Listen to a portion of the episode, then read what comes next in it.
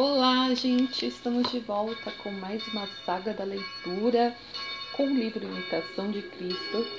Hoje iremos ler o capítulo 27 da, do terceiro livro da coletânea e com o som de fundo de uma composição do Santo, Antônio, do Santo Thomas de Aquino, né, da, da carta dele, que é Adoro te devote que é, vem do latim, tá?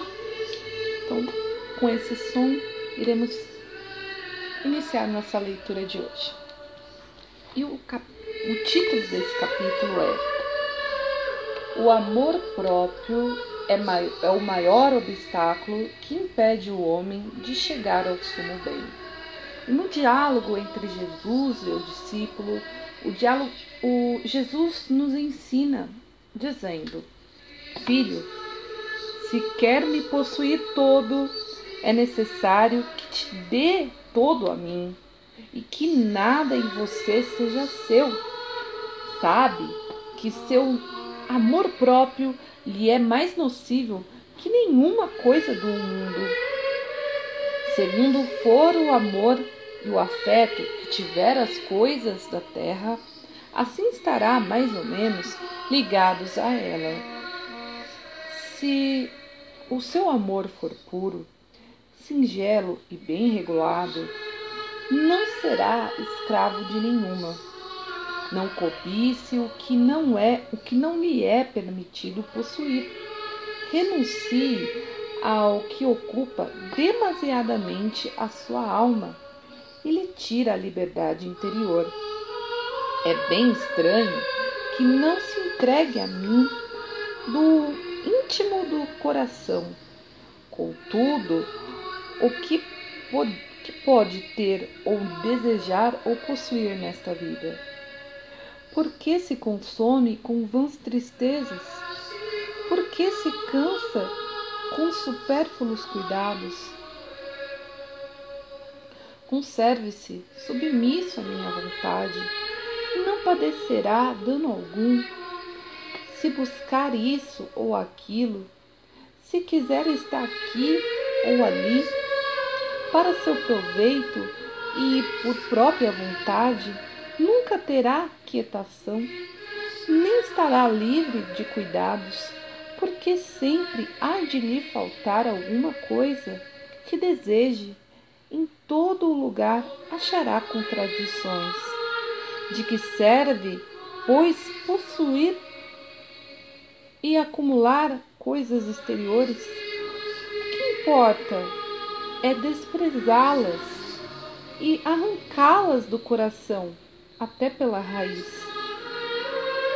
Não entenda isso somente do dinheiro e das riquezas, senão também da ambição, das obras e do desejo dos vãos louvores, e o que tudo passa com o mundo. Nenhum lugar é refúgio seguro, e quando falta o espírito de fervor, nem durará muito a paz externa que busca. Se lhe falta o verdadeiro fundamento da disposição interior, isso é, se não se firmar em mim, poderá mudar-se, mas não melhorar-se porque, arrastado pela ocasião que o adulará, achará as mesmas penas de que fugia e ainda maiores. E assim a gente termina o nosso capítulo, porém nós temos uma oração bônus. Hoje teremos oração. E é a oração para pedir a Deus limpeza de coração e a sabedoria celestial.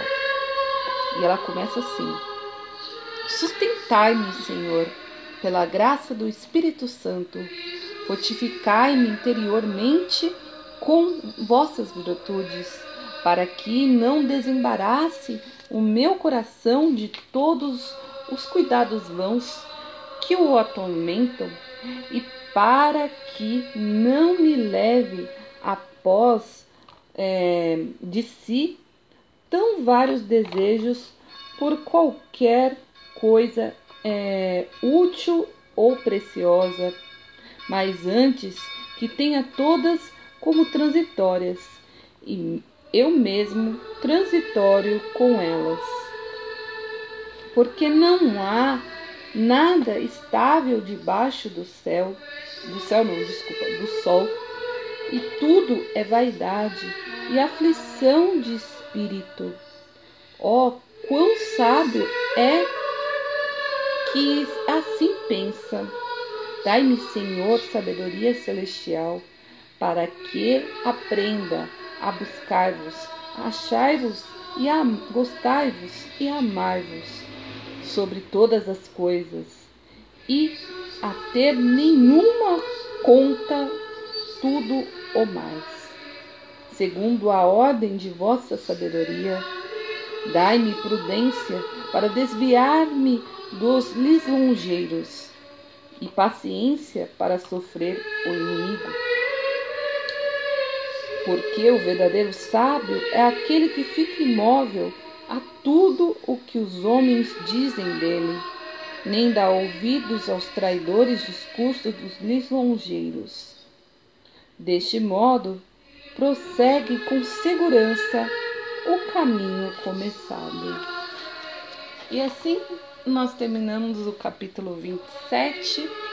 Fiquem ligados no blog Diário Dari, que teremos lá nossa meditação, né, explicação do capítulo, aquilo que eu achei mais oportuno, tá é, escrevendo, né?